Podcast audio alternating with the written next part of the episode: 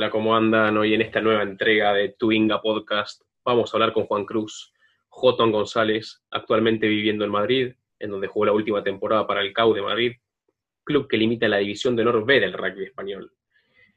Jotón es exjugador de Cuba, campeón en 2013 y en 2014 con la primera del club. También es exjugador de fútbol en Tigre. Después vamos a ampliar sobre esto, que es muy interesante. Es un dotado física y técnicamente, por donde lo mires, es talentoso como pocos. Es un gran amigo de todos los chicos del club, muy querido por todos. Es carismático, humilde, genuino, talentoso. Está incursionando en el coaching, otra temática que me recontrainteresa y después vamos a ampliar también. Así que hoy tenemos la suerte de, de charlar un rato con él.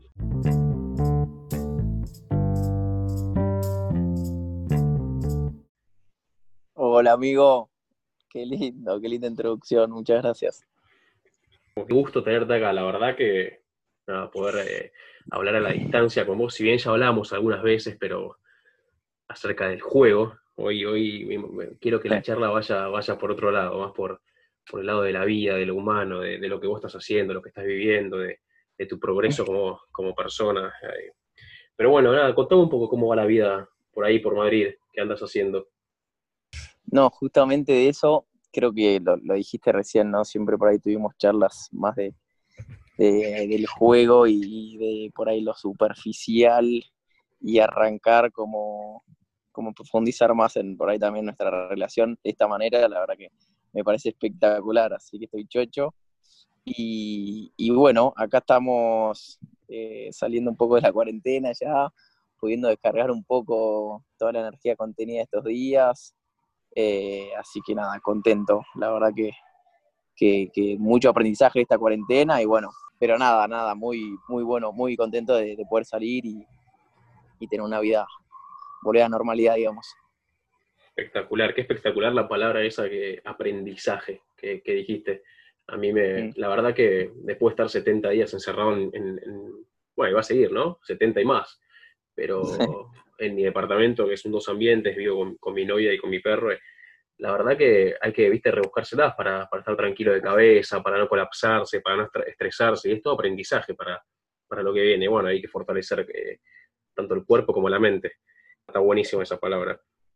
Tremendo, ¿eh? Tremendo, como que nos obligó, ¿no? La cuarentena como que nos dijo, va, por lo menos en mi caso, no te queda otra, flaco.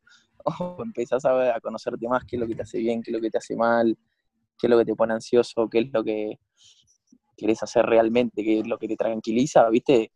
¿Es esa o te volvés loco? No sé, pero, pero nos obligó un poco, me obligó un poco a salir de esa zona de, de- de búsqueda, ¿viste? Empezar a una búsqueda más interna.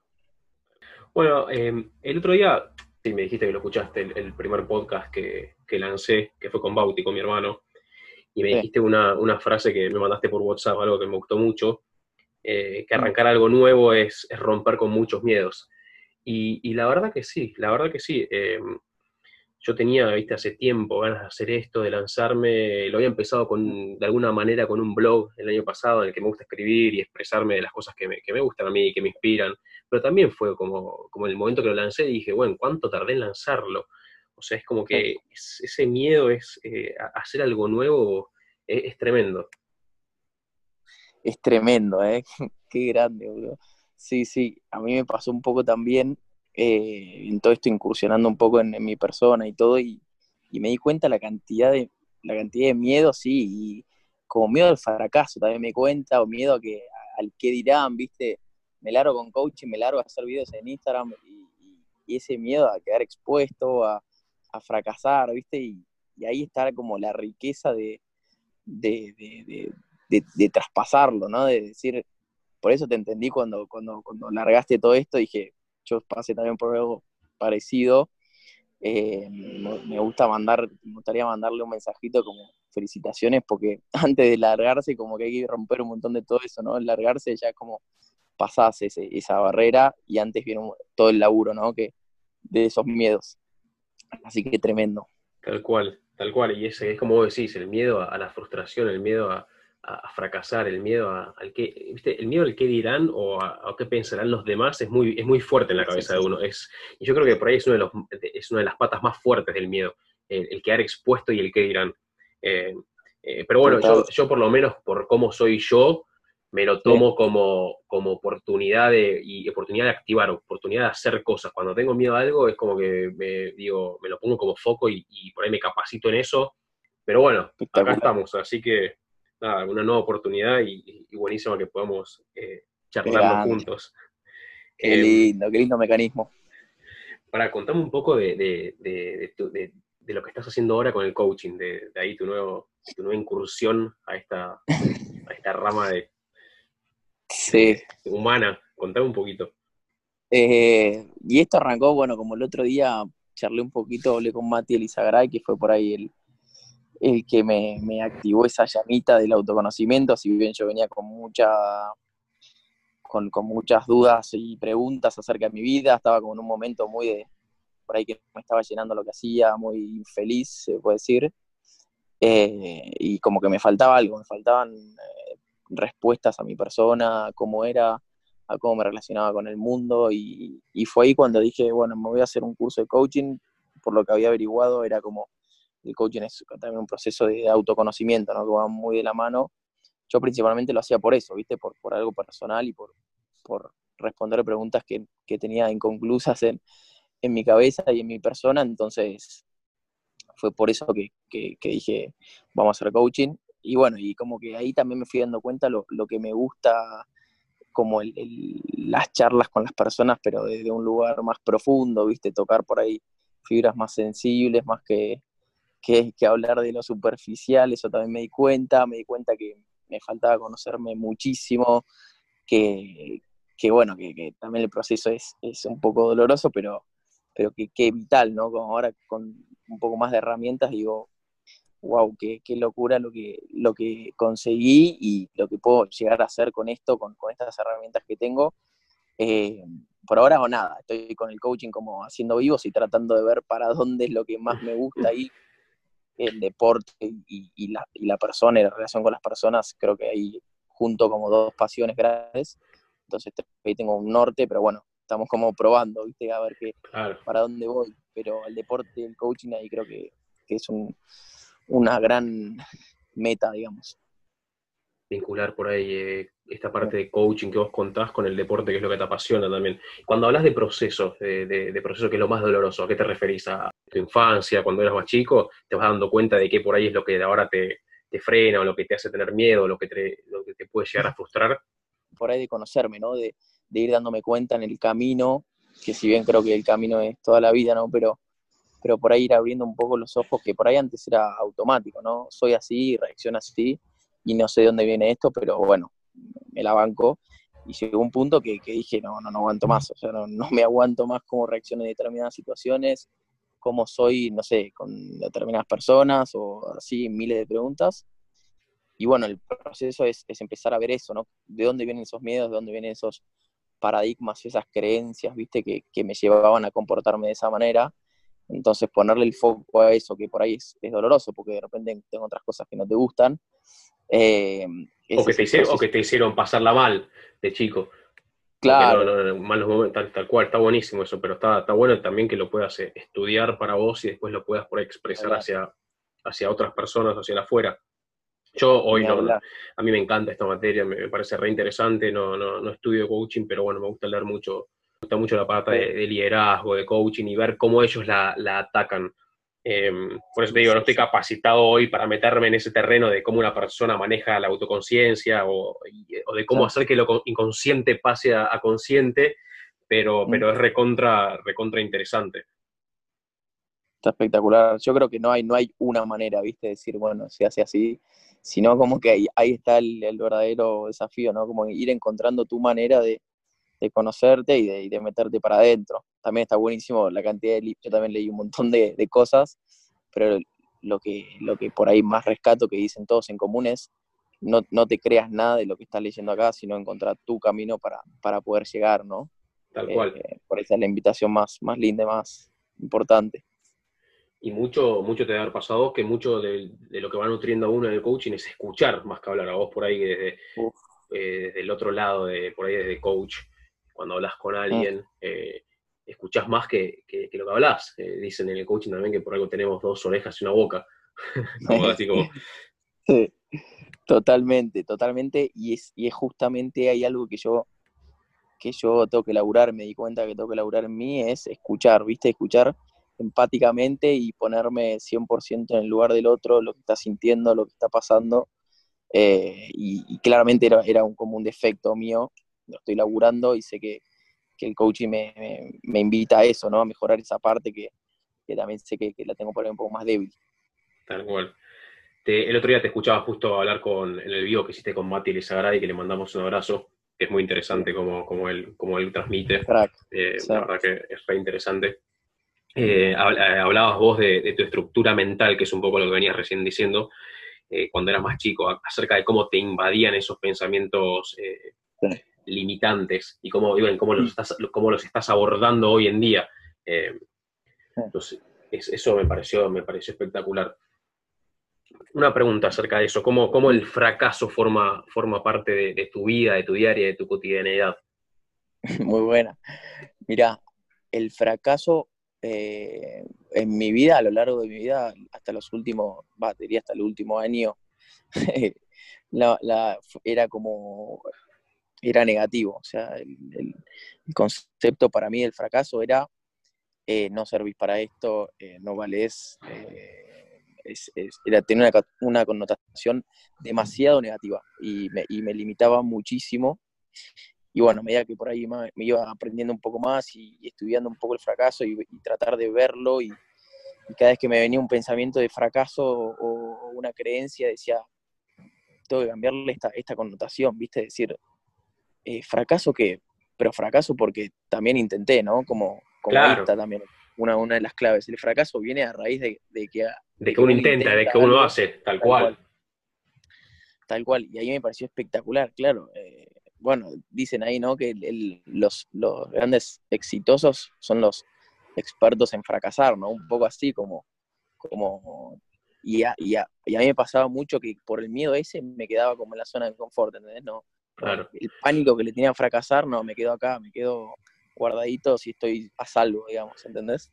Es que es muy, es muy personal el fracaso, es para... Eh, ¿qué, es el, ¿Qué es el éxito para uno y qué es el fracaso para uno? Es una estructura recontramental, individual o personal de cada uno de, de, por, qué cree que fracasa.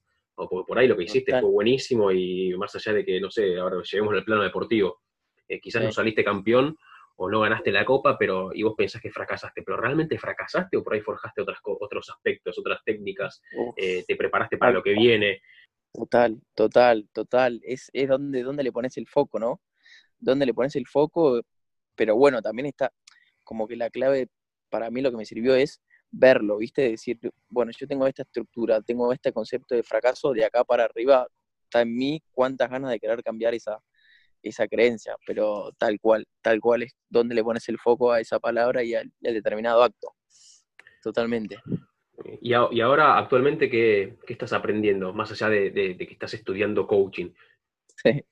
¿Cómo, cómo, aprendes? Eh, eh, buena pregunta. Em, me pasó que también me, estoy llenando con mucho conocimiento de, bueno, de todos los autores de, de más espirituales, de Cartol, eh, y, encontré uno acá en España que se llama Borja Vilaseca, que es de ahora, y, conecté mucho con, con, este chico, un crack, y recomendaba mucho hacer un curso que se llama El Enneagrama, que es un curso de una herramienta de autoconocimiento, que la hice y, me dio pero unas herramientas, pero como nunca eh, había tenido.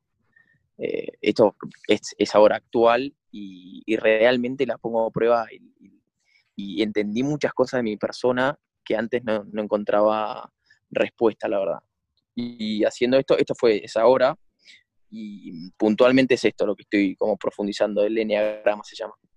¿Sos, por ahí de, ir por, muchas, muchos autores a la misma vez o, más que nada te focalizas en uno, en, la corriente mm. o, en la, creencia de alguno en particular y te gusta ir por ese camino? ¿Viste? Yo sé como que acaparo de todo.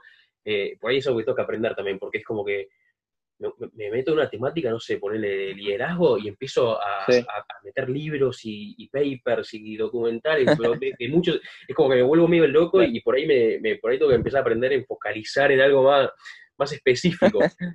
claro, lo que me está pasando ahora a mí es ya como tengo mucha teoría, ¿viste? Leí mucho libro, leí mucho todo. Para mí el desafío mío ahora es pasarlo a la práctica, ¿viste? Que es creo que el paso más difícil, eh, por lo menos, nada, lo, que me estoy dando cuenta, ¿viste? Como eh, el accionar, decir, bueno, ya, ya está, la base la tenés, el conocimiento lo tenés, ahora pasarlo a la práctica. Y bueno, me, me, ayudó mucho Borja, me, me, estoy mucho como encontrando mi, mi camino en ese sentido, ¿viste? Como que yo también siempre, viste, bueno, la respuesta está en el otro, la respuesta está en el libro, la respuesta está en que lea 10 libros más, ¿entendés? Y claramente no, la respuesta va a estar adentro de uno. Sí, sí, cuando tal cual, en, las experiencias. tal cual, exactamente. Y, ahí empecé a meditar mucho, estoy a la mañana de sí o sí, no me puedo salir del cuarto, si no, si no medito no puedo arrancar bien el día. Es un lindo hábito que, me generé, viste, de, calmar un poco la mente, de arrancar en paz y consciente el día, la verdad que eso es una herramienta también tremenda que estoy usando ahora y me da mucho, mucho resultado. ¿Y vos crees acerca de eso? Voy a preguntar más por ahí, una, una impresión propia que tengo yo. ¿Vos crees eh, que, por ejemplo, la meditación que lo trajiste acá arriba de la mesa eh, eh, está de moda y, y, las personas meditan porque por ahí está medio de moda ahora puntualmente que hay que meditar como para tranquilizar un poco la mente y frenar un poco la pelota? ¿O, te, o, mm o realmente es muy bueno para el cuerpo. Pues yo, yo te digo que a mí lo que me pasó, ¿eh? en cuarentena empecé a meditar, medité siete días, eh, diez minutos cada día y, y, sinceramente por ahí no, lo, no, no, no me podía... Perfecto. No le encontré, no le encontré la vuelta y, y no, no, no lo seguía haciendo porque como que no me cambió nada. Entonces digo, ahora estoy haciendo algo que, estoy, que, que me parece que está, está medio de moda. O, lo, lo, veía así, pero bueno. Entiendo clarísimo. Eh, también lo que sentí mucho de la meditación es que como también te imponen, ¿no? Como sería un meditar. Te dicen, bueno, sentate así, de tal manera, escucha tal cosa. Y eso también es, como, como, como muy personal. Dicen que hay, o sea, tantas meditaciones como personas en el mundo. Cada uno medita como, como se sienta cómodo y, y, como, y como lo puede hacer. También hay como que la gente por ahí no lo hace por, porque también le da fiaca, ¿viste? Tener que preparar todo y qué sé yo. Y la verdad que la meditación, lo que por lo que estudié, es concentrarte solo en una cosa. Y por ahí a vos te parece más cómodo concentrarte en la respiración, a mí me parece más cómodo leer un libro y estar 100% enfocado en el momento presente.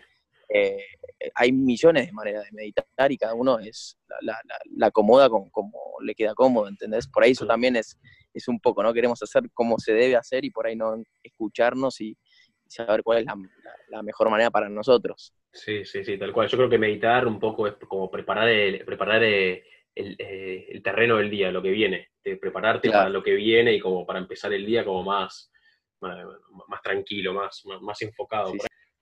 Hacemos un poco al... Me interesa mucho la, tu historia futbolística eh, y, por qué, después vamos a ahondar en por qué caes al rugby. empezaste jugando al fútbol en el club Sí, yo había ido de chico, fui a River, estuve en River no sé cuánto tiempo, creo que tres, cuatro meses, no sé, habrá tenido diez años, y siempre el fútbol fue mi gran pasión, la verdad. Eh, deportivamente era, mataba por jugar al fútbol, siempre que podía jugar al fútbol me metía. Eh, y, sí, fue, fue un poco así, eh, siguiendo con esa pasión. Un día me llegó había una prueba en Tigre y, fui a los 17 años y, quedé. O sea, para sorpresa de todos, no había jugado en ningún club y de repente estaba jugando ahí profesional, se podría decir, obvio que, en inferiores, pero era, era profesional. Eh, así que así fue el, el, inicio. Espectacular. ¿Y crees que si te hubieses dedicado al fútbol hoy estarías jugando en Madrid, pero en el Real Madrid? Qué buena pregunta. Eh, Porque yo, para, los que no lo conocen, eh, pocas veces vi jugadores amateurs de fútbol eh, con tanta clase, claridad y, talento. yo creo que, que, hubiese por ahí llegado un poco más lejos si hubiese tenido por ahí yo sé que todo pasa por algo y, y, por algo no pasó en ese momento, ¿no? Pero si hubiese tenido un poco de herramientas de estas como las que estamos charlando, del coaching y, más mentales y, cómo por ahí eh, canalizar esa energía bien, sí, yo creo que hubiese tenido más oportunidades de, llegar más lejos. Y, eh. Pará, y después cuando, hasta en Tigre llegaste hasta la cuarta o tercera. Quinta, hice año de quinta y ahí después ya, ya quedé libre. Ah, y era la época en, que, entrenaba Caruso Lombardi. Sí, estaba Caruso. Polémica época. Polémica época. ¿Y tenés alguna anécdota con ahí con Caruso, algo divertido para contar o no tuviste casi? No, fue, fue justo la que, la que salió que pedía guita a los jugadores, ¿viste? Eh, y justo era, era la época que Tigre volaba, que creo que había salido campeón, tenía un equipazo, era terrible el equipo que tenía. Y, sí, fue todo el quilombo ahí que, había salido, que, pedía guita a los jugadores. Me acuerdo que una vez tuvimos un entrenamiento ahí en, Hindú, que entrenaba en Hindú, con, con primera y estaba ahí, y nada, muy, muy personaje, gritaba, eh, nada, muy, muy, era, era, era como un personaje entrenando y no, no era la verdad mucha anécdota, la verdad que no tengo, solo esa, la, de la guita que no sé si es verdad o mentira, no, no, quiero jugármela. Pero no, te pidió a vos. no, no, se, comentó que me mandó un mensaje pero nunca me llegó. Para, y, y, después pasas, a, pasas al rugby, o sea, si bien ya eras de Cuba, o toda la vida, eh, y jugabas, jugabas, al rugby o en, infantiles, juveniles, eh, sí. das el salto al rugby y...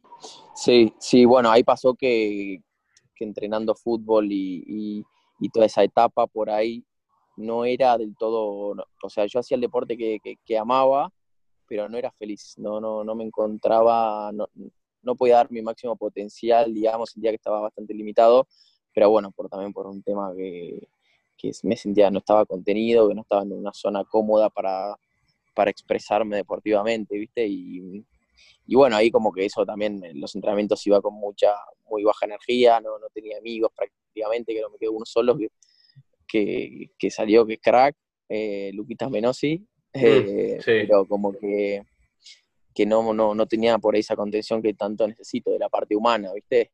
Claro. Eh, entonces ahí fue como dije, estaba jugando, siempre jugó a las dos, o sea, nunca dejé rugby. Claro. Eh, entrenaba todos los días al fútbol, entrenaba los jueves al rugby, jugaba los sábados al fútbol y domingos al rugby. Y, bueno, terminó como pesando mucho más el, tema humano y dije, obviamente que me quedé libre, pero porque no, rendía, ¿viste? O sea, no, claramente tenía ahí un tema que, que resolver y dije, chao, me, voy a jugar al rugby, basta de sufrir acá y, y bueno, así fue. Y en el rugby encontraste esa contención, ese, ese fulfill al final de la semana, eh, era lo que te llenaba cuando, cuando tomaste la decisión. Sí, tal cual, tal cual. Eh, tener, tener esa, esa amistad, esa cercanía con, los que jugaba. Eh, si bien el, deporte en sí, el rugby, no me llenaba tanto como el fútbol, pero bueno, la otra parte pesaba mucho más, ¿no? como la, lo que te dije, la parte humana, y sí, o sea, al final de, la jornada estaba mucho más feliz haciendo eso que, que jugando por ahí infeliz al fútbol, ¿no? Y mm. debutás en, en la primera, debutás en el 2012. Y te, debutaste primero en plantel como apertura, volabas. en contra Curupa fue en Inter, creo. Contra Curupa en Inter que metiste 7 tries, creo. No. Te cortaste 73 veces. ¿Vos dónde estabas ahí? Y yo creo que me, me habían bajado a la pre por vos. No. no, no, no. Pero sí, me acuerdo. Me acuerdo que volaba, estaba recontra entrenado. Y pensaba que tenía entrenamiento de fútbol, que corríamos maratones todos los días, más o menos. Me acuerdo, me acuerdo, me acuerdo, pero me acuerdo de ese día. Eh, y me parece que, no sé si después en primera jugó Nico Alberio, porque Bauti estaba con Pumitas, no sé qué, entró en el segundo tiempo. no, entró en el segundo tiempo y se desgarró. Pero me acuerdo que ahí fue como tu aparición y era, guay, listo, tenemos una piona dentro de la cancha. Qué lindo, me acuerdo perfecto, boludo. Sí, sí. Y bueno, y de ahí fue eh, Inter y después ya creo que, arrancaba la segunda etapa del top 12, ¿no? Claro. La 14 era. Sí, sí. Y ahí el siguiente partido, ¿no? Sí, y ahí te afianzas, eh, te, ponen de 15 y te afianzas en primera de 15. Sí, exacto. Ahí fue. Sí, tremendo. Tremendo. Y esa, ¿cómo te sentiste ahí jugando en primera? ¿Viste exposición, ídolo de los chicos del club? Eh, hmm. Líder vos, con tu, o sea, yo cuando digo líder me refiero a, con todo tu carisma y, tu, personalidad genuina y, tu humildad, era tremendo como que tenías 19 años, 20 años. Sí. 19. 19 eh, años, era como tan, tanto liderazgo de una persona de siendo tan, tan chico, sin haber, sin haber eh, transitado el plantel. Eso me parece impresionante. sí, la verdad que no, no era muy consciente en ese momento, te soy sincero, de lo que por ahí generaba o, o, tenía esas cualidades, ¿no? Creo que ahora por ahí viéndolo con unos años de experiencia sí veo que por ahí tengo potencial ahí, pero en ese momento decía, bueno, estoy, estoy siendo yo, viste, como, no sé, no veía mucho mérito, viste, pero hoy sí por ahí veo, veo más unos lindos dones ahí. Y después, en, eh, bueno, obviamente ese año termina en La Plata con, con un equipazo que se, se empezó a armar. Em, mm. Y en el 2013 eh, arranca como de vuelta el nuevo año y, vos eh, totalmente afianzado y una, y una carrera, una performance dentro de la cancha de, en ascenso. Sí, sí, yo me acuerdo que, o sea, volaba de confianza, ¿viste? Estaba tan seguro del equipo y, de, me sentía tan libre de poder hacer, de, equivocarme y de, probar y de intentar y, y, creo que ahí estuvo la clave, ¿no? Por lo menos en mí, en decir, viste, estoy tranquilo con el equipo que tenemos, con el entrenador, con todo el club que está atrás, por ahí me, lo pongo a pensar y, en el fútbol como que por ahí falta mucho eso, ¿no? Como, claro. como ese, ese, ese, esa familia por ahí que está atrás, esa, ese decir, hace, lo que quieras, que, que te bancamos, viste, como, como ese marco me pareció fundamental para, para nada estar sobre, Sí, sobre todo la cercanía de, las personas que conforman un staff, puntualmente los entrenadores que a vos te, entrenan, ¿viste? esa cercanía de, entender lo que te pasa, por qué te pasa, me parece que es mucho más genuino eso, esos actos en el rugby que en el, no sé si en el fútbol europeo, ¿viste? porque me parece que en el fútbol europeo están un poco... Eh,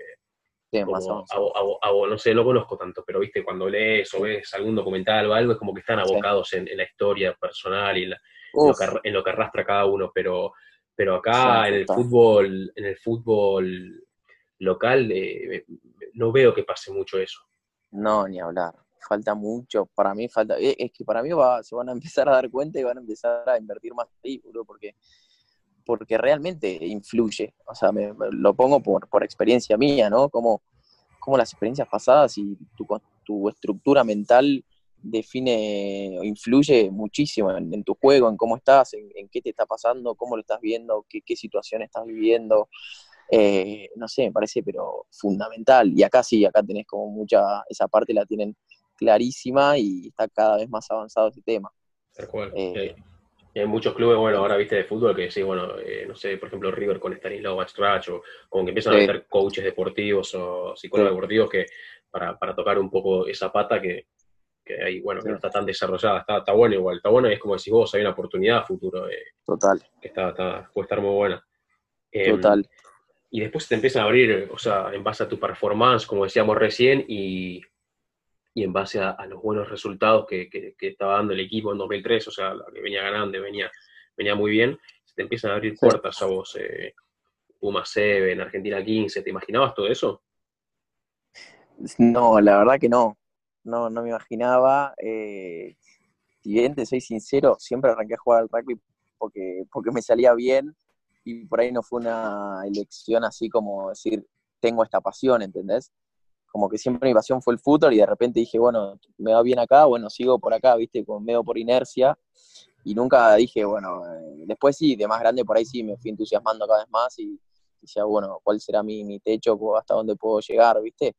Pero, mm, pero la verdad que sí, sorpresas, lo de Puma Seven, después lo de Argentina, bueno, con Buenos Aires las experiencias, eh, los seleccionados y un montón de amigos, ¿no? Que, eso es espectacular. Eh, sí, tal cual, eso, eso bueno, está buenísimo cuando te va abriendo puertas y cómo vas, cómo vas conociendo gente en el camino y, te, van, te van haciendo también que como que te enganches un poquito, un poquito más cada, en cada paso que das pero todo eso que, vos lograste o que ibas logrando eh, al final del día o al final de la semana, eh, en ese momento, eh, ¿eras consciente? De, ¿Te llenaba? Y claramente no, no me terminaba de, llenar, pero porque también, bueno, era un poco lo que hablábamos antes, ¿no? Como falta de conocerme a mí, de, de saber realmente cuál qué es lo que me hacía bien, qué es lo que me llenaba, si bien el deporte era una pata importantísima, me faltaba esta pata por ahí que, ahora estoy encontrando, que es la de el conocimiento personal y indagar un poco por ahí. Y no era feliz, ¿viste? No decía, uff, qué tremendo día, o sea, no, no estoy, pero vacío, completo, no, no sé. Terminaba a veces con sensaciones por ahí negativas, ¿viste? Y había hecho un buen partido y y no sabía por qué era. Eh, la verdad que fue, fue una etapa de aprendizaje enorme, porque justamente hoy por hoy estoy acá por, por también esa, esa etapa, ¿no? La de, claro. que por ahí no, no, se sufre y, no se disfruta tanto, así agradecidísimo por todo, toda esta etapa que, que viví. Claro, por eso te quería preguntar de vuelta eso, o sea, hacer hincapié de vuelta, porque era como para, para remarcar eh, puntualmente que, viste, cuando uno es muy exitoso, si que al final del día no le llena, viste, o cuando es muy exitoso me refiero cuando se le están dando los resultados, cuando se le viene a llenar, eh, abriendo el camino y va consiguiendo paso a paso lo que quiere, seleccionados, eh, campeonatos, y al final del día, si, si no te llena, ¿es realmente exitoso o no? Está, está, por eso quería que, que, explayes un poquito sobre eso. Total, imagínate, imagínate, o sea, yo estando ahí, por ahí en la cima del rugby argentino, eh, y, que, y, que, y decir no me está llenando. Imagínate, como yo por ahí siempre armé como una imagen para, para afuera, decir, che, a mí no me llena esto. Y van a decir, ¿qué, ¿y qué haces bien? ¿Y qué vas a hacer? ¿Entendés? Como, como imagínate, me pongo hoy a pensar eso y decir, pero ¿qué, qué, qué vas a hacer? O sea, lo único que haces bien, eso eran mis pensamientos por ahí. Como puedas, en algún momento vas a ser feliz, ¿viste? Como también eso del ego de patear la felicidad para adelante y bueno, en algún momento vas a estar bien y no, claramente tenés que, meterle bocho y huevo y, ver cómo, se puede crecer en ese sentido, ¿no? Tal cual, tal cual. Está muy bueno. lesión después, bueno, no sé si tienes una pregunta con la lesión, pero. Pero, pero antes, pero también quería tocar el tema de eh, jugaste en Argentina 15 contra Tulón en el Casi, ¿te acordás? 25 puntos, dos trailers, le metiste palomita para la foto, tremenda, tapa de diario. Y bueno, y al final del día, es esto, es esto que, te, que mencionas vos, sí, pero, pero me llena. Pero bueno, sí, sí, todo este, todo este envión positivo eh, se cortó por, por esto de la lesión que, que envión positivo me refiero a, a, todo esto bueno que te venía pasando y todos los éxitos que estás consiguiendo a nivel de resultados, eh, se frena por la malformación del conducto. Eh, del conducto que, iba la, que va a la médula, ¿no? Eh, después ahora si querés explicarla bien, pero los médicos te dijeron que era peligroso que sigas jugando al rugby y ahí tenés que, frenar. Creo que me dolía el brazo, fui por un control y, me, dijeron, che, flaco, es peligroso esto, no, no puedes jugar más.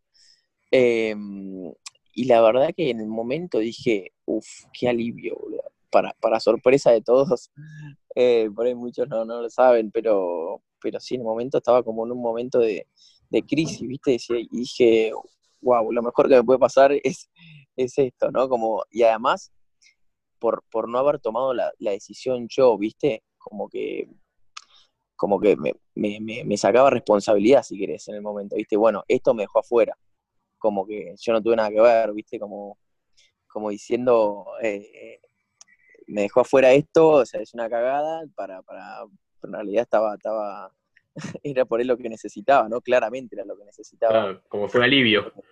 Y el cuerpo, lo, lo, lo, sabio, me, impresiona, yo creo mucho en, el universo y en las energías, que, tiene todo un orden perfecto y, el cuerpo como sabiamente dijo, basta flaco por acá, basta por ahora, eh, empezate a enfocar otras cosas porque, porque así no va. Eh, y bueno, así fue como, como pasó lo de la espalda, ¿no? Pero pero increíble, increíble. Una, una decisión que no podía tomar, el cuerpo se encargó de, de, tomarla por mí, ¿no? Tal cual. ¿Qué, qué, qué fue bien la lesión? Porque eh, por ahí yo la expliqué mal. La lesión fue, no, como que en, en, realidad siempre tuve el conducto medular más, más fino de lo normal. Ahí va. Y entonces tenía más sintomatología, eh, como más fácil de, de, sentir síntomas, viste, de, por ahí, de, de cosquilleo, de se me dormía el brazo. Entonces, es como que en teoría siempre lo tuve y justo apareció ahí. Y esto por ahí, em, después vos eh, te sentías vacío, que no estabas jugando, que empezaste un poco a, a, indagar con, médicos otro, o con otros médicos en otras áreas a ver si podías volver a las canchas. Eh, ¿Sentiste esa necesidad de volver a jugar? Porque después volviste a jugar. pero en, ese, en, ese, en esa transición entre que dejaste de jugar en, en mayo del 2018 y volviste en, en 2019, ¿qué necesitaba tu cuerpo? Sí, eh, buenísima esa pregunta. Eh, me pasó que, bueno, yo ya venía como, como laburando todo con Mati y el coaching y por empezar a conocerme más. Y bueno, esa, esa etapa fue claramente, dije, le tengo que meter mucho a esto. Me acuerdo, empecé a leer, empecé a estudiar, eh, empecé cada vez a, a, a, escucharme más, ¿no? A escuchar, bueno, ¿qué, qué viene a decirme esto de la espalda o, o qué viene a, enseñarme esta situación? claramente yo no estaba pasando, o sea, no estaba siendo del todo feliz jugando, claramente tenés que encontrar algo que, que, te complete, que te llene, y bueno, ahí fue todo cuando, cuando empecé a hacer, empecé a meditar, me acuerdo, empecé a leer mucho, a, adquirir conocimiento, eh, y bueno, fui, fui creo que una versión como más eh, como más laburada mía, más eh, teniendo un poco más de respuestas. Y ahí fue cuando genuinamente dije, quiero, quiero volver a hacer deportes, si bien, o sea, desde ya que siempre el deporte fue como un canal de, desconexión y, de, conectar conmigo también y con, el deporte que también me hace, ¿no? Eh, pero ya desde otro lado, como de otra postura, y teniendo ya un base de, de mi persona por ahí más, acertada o más eh, acorde a, mi esencia, ¿no? Muy bueno. Eh, bueno, después volviste con todo. No me acuerdo, siempre ve, Bresé, un tiempo, un ratito. pero me acuerdo cuando el año pasado, voy a contar una, anécdota de, del Munies, de Rafa Cunio. Yo entré el año pasado la, la, Inter con Rafa Cunio, que volviste a jugar eh, en la intermedia con Belgrano, ¿te acordás? En la cancha 1 de Cuba. Sí, sí. Y saliste jugando del bar, creo, de, abajo de, la, mesada del bar y llevaste la pelota al otro lado y creo que terminó en try de Mati Pázaro. Pero más allá del try, que fue un excelente try, tremendo, eh, le rompiste la cadera a uno pisándole también. Acuerdo cuando, haces el try, eh, Rafa baja corriendo de la, de la tribuna y grita, Jotón, gracias por volver, te quiero. ¿Te acordás? Qué grande, Fue impresionante. No, no, no. Bueno, estaba muy concentrado vos, por ahí no lo viste, pero yo no lo podía creer a Rafa, pero le caían lágrimas, me acuerdo que le caían lágrimas, porque era como, había una expectativa, eh, había mucha expectativa con tu vuelta, pero no, no, no por, por lo que podrías llegar, además de, lo que vos podías darle al equipo, otorgarle al equipo en cuanto a calidad, en cuanto a upgrade de talento, eh, había mucha expectativa por vos, o sea, por, por lo que te quiere la gente del club y por, por lo que te admira De, verte de vuelta y fue, fue tremendo. Ese, yo me acuerdo que se, cayó, el estadio. Qué lindo trae. Sí, es que ahí te das cuenta que yo estaba en otra sintonía, ¿viste? Como veo el try ese, digo, boludo, estaba flotando, no sé, estaba trotando, ¿viste? Como, no sé, cero presión, desde otro lugar. otra cabeza, otra, otra cabeza trabajada.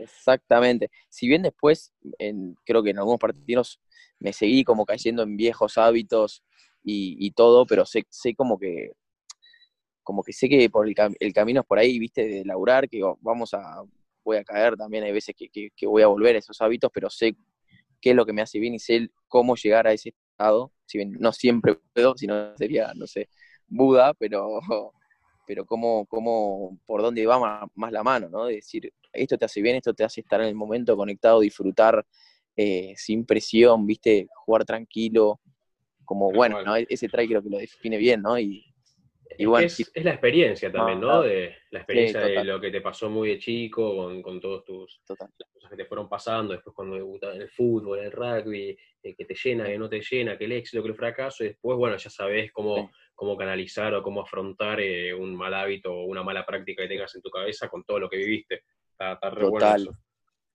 Totalmente, exacto.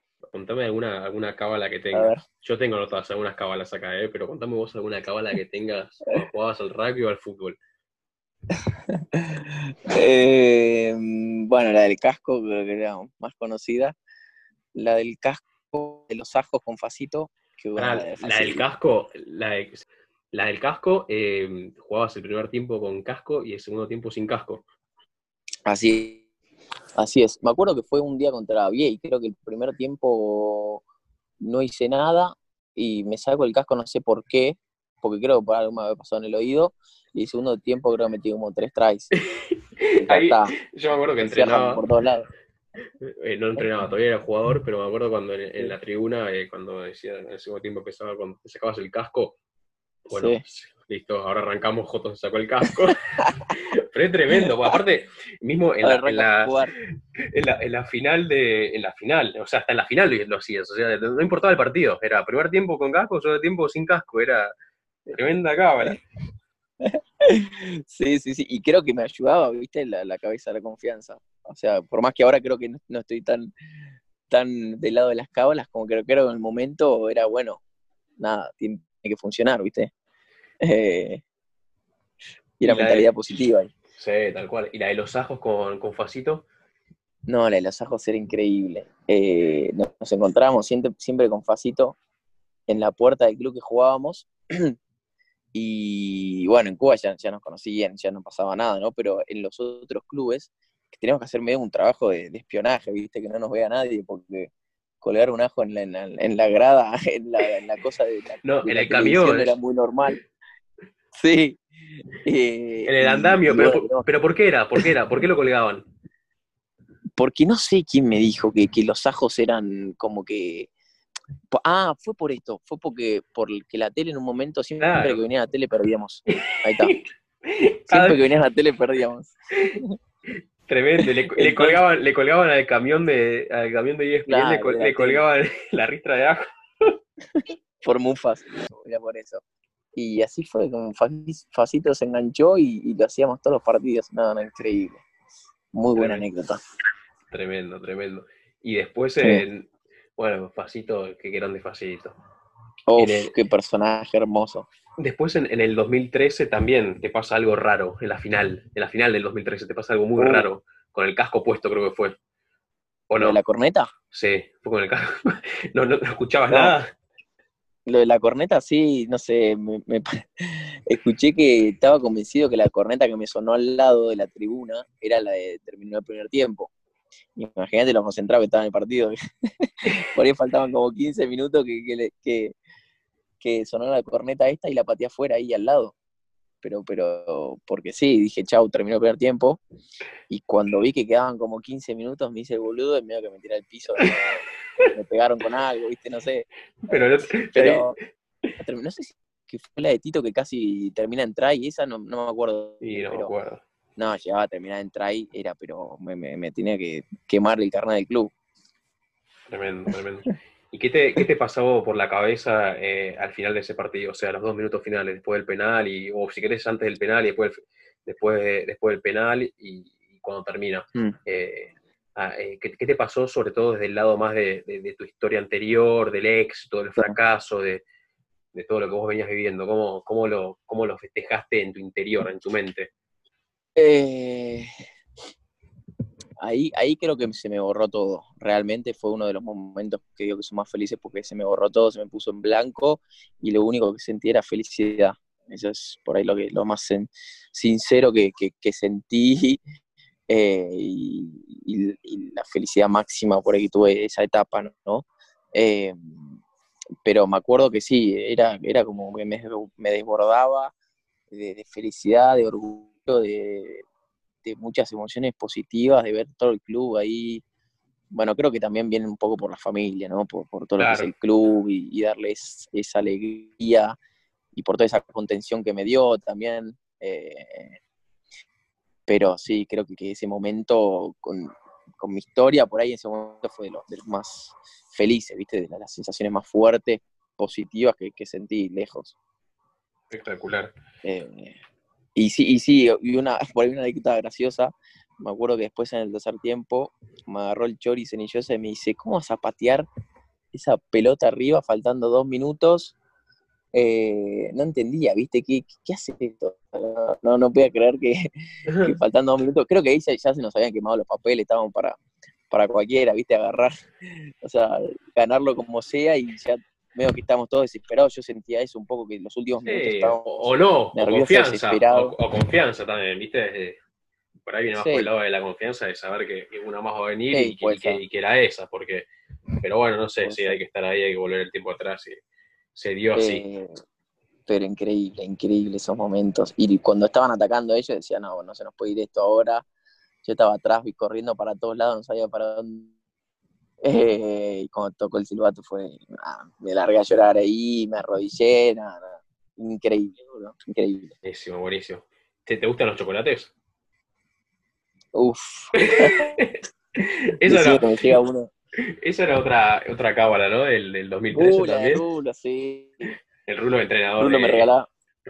Roberto Esteban Lazara, entrenador del, del, equipo campeón. Que le, te regalaba chocolate para. Era como. Era, su, eh, era más su cábala que la tuya. cada, vez, cada, vez venía con más chocolate. Creo que pensaba que si me daba más chocolate era, era más fuerte la cábala. Empezó con uno chiquito y terminó con tres tabletas de dos kilos, me acuerdo. Espectacular. Terminaba repartiendo a todos, ¿no? Y algunos, obviamente, me, me guardaba dos grandes y repartía uno porque era fanático, soy fanático del chocolate. Espectacular.